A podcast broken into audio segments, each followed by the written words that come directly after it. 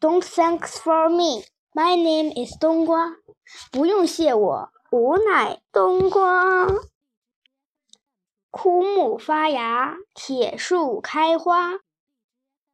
我来到钟楼已经十来天了，每天除了和虎皮猫去敲钟以外，每个时刻我都和它在一起，一遍一遍地说着深山里的蜘蛛，讲着虎头山上的母老虎，讲豹尾岭上的公花豹，讲湖里的湖怪，讲蓝山上的兔耳朵草。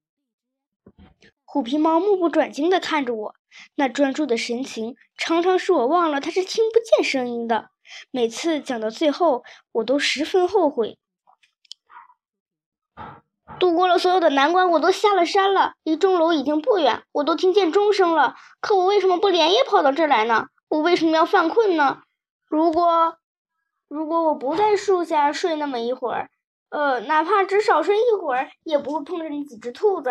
兔儿的草也不会毁于一旦。每次我讲这些的时候，虎皮猫总是那么依偎在我身旁。每一次我泪流满面的时候，虎皮猫都那么温柔地舔去我脸上的泪水。我知道它听不见，还是固执地一遍一遍说：“宝贝儿，我爱你。”我喜欢叫它宝贝儿。马小跳在家的时候，我听见马小跳的爸爸把他妈妈叫做宝贝儿，所以我就想，我有了心爱的猫，我也管它叫宝贝儿。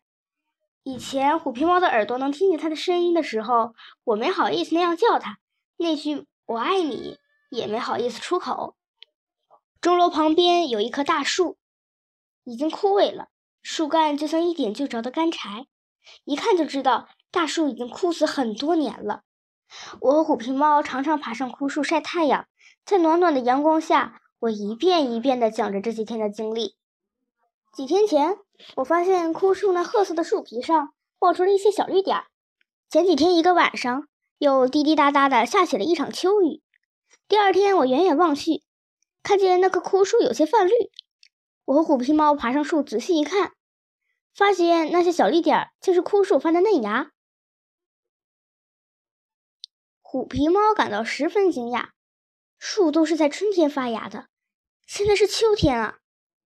何况这还是一棵枯树，枯树发芽的怪事不仅被我和虎皮猫发现了，也被飞来飞去的小鸟们发现了。它们一传十，十传百，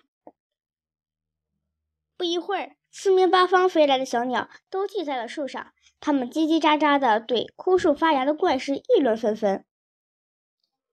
不久，钟楼附近的村庄里也来了不少人，其中都是见多识广的老人。枯树发芽的怪事也让他们惊诧不已。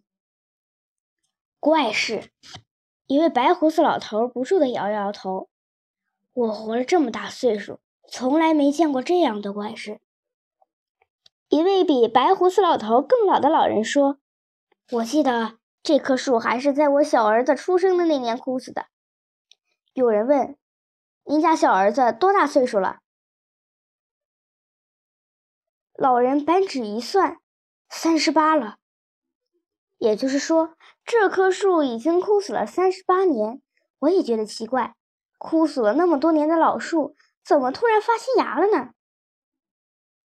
每天都有很多的人、很多的鸟来看这棵发芽的枯树，我只好带着虎皮猫到一棵不被人注意的铁树下面去给他讲兔耳朵草的故事。我们躲在铁铁树下面。晒不到秋日的阳光，虎皮猫把这棵铁树比喻成圆形的绿房子，它喜欢让我在绿房子里给它讲故事。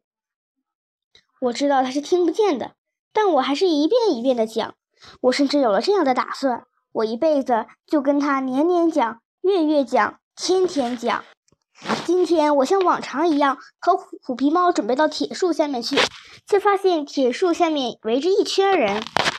又出生了什么事？我让虎皮猫躲到附近的一棵树上去，我去听听他们在说什么。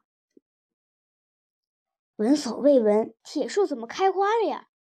百年不遇的奇观啊！铁树开花了。我知道，铁树是植物界的活化石，寿命长达两百多岁，四季常青。民间有“千年铁树难开花，铁树开花马长脚”的俗语。谁见过马长脚呀？由此可见，铁树是很难开花的。我在地上看不清铁树是不是开了花。我看见虎皮猫在呼唤我，我爬上去。虎皮猫叫我看那棵铁树。小猫，你看铁树的中间，那就是铁树开的花呀。墨绿色的叶子中长出一团黄褐色的东西来，就像一团熊熊燃烧的火焰。围观的人越来越多，还来了一个穿长袍的老先生。一看就是个有学问的人，我爬了下去，想听听他说什么。那位老先生说：“铁树开花是吉祥的象征啊，有好事。什么好事啊？您能不能说的再明白一点？